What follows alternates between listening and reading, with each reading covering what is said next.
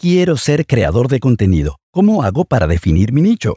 Cuando publique, me voy a exponer al público. ¿Cómo manejo mis defectos?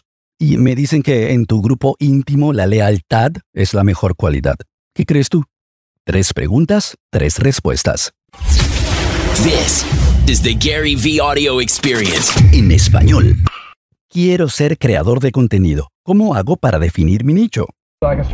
Gary, empecé un canal de YouTube y una de las preguntas que te tengo es que tengo problemas para encontrar un nicho porque me gustan muchísimas cosas. Me gusta el fútbol americano. No creo que tengas que encontrar un nicho. Creo que tu nicho es que eres ese ser humano, que el nicho eres tú, el humano. Y todos creen que necesitan un nicho y lo que están diciendo es hablar de una sola cosa, solo fútbol. Es al revés. Tienes que ser tan amplio como puedas, pero totalmente tú. Y ese es tu nicho. Como yo. Hablo de los jets, de tarjetas deportivas, hablo de vino, de negocios. ¿Sí? No tengo un nicho, soy súper amplio. Mi nicho es ser Gary. Ese es tu nicho, bro.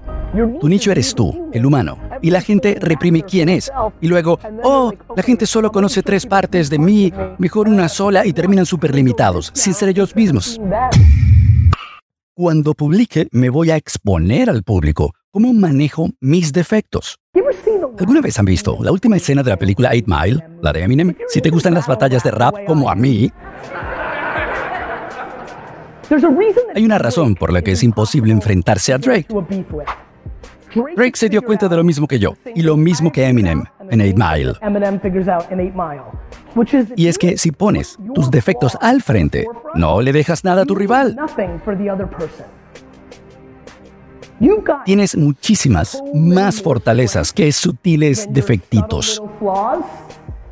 Y juegas a la defensiva con esos defectos en lugar de ir totalmente al ataque con tus fortalezas. Y es la verdad. Y me dicen que en tu grupo íntimo la lealtad es la mejor cualidad. ¿Qué crees tú? ¿Sabes cuánta gente cree que está siendo leal, pero realmente está estimulando un comportamiento tóxico? Gary, ¿qué haces si eres joven? No tienes una familia buena ni gente cerca que te apoye. Busca a tu familia. Es en serio. Por eso amamos a nuestros amigos. Tú los escogiste. No escogí a mis hermanos y tengo mucha suerte porque los adoro, pero no es así para muchos. Escogemos nuestros amigos y por cierto, las cosas cambian. Me encanta la realidad. Sigo apoyando a los Knicks y los Jets. Pero si tu amigo cambia y tú ya hiciste lo que pudiste, entonces alejarte está bien. Así luchas por el amor, por la positividad.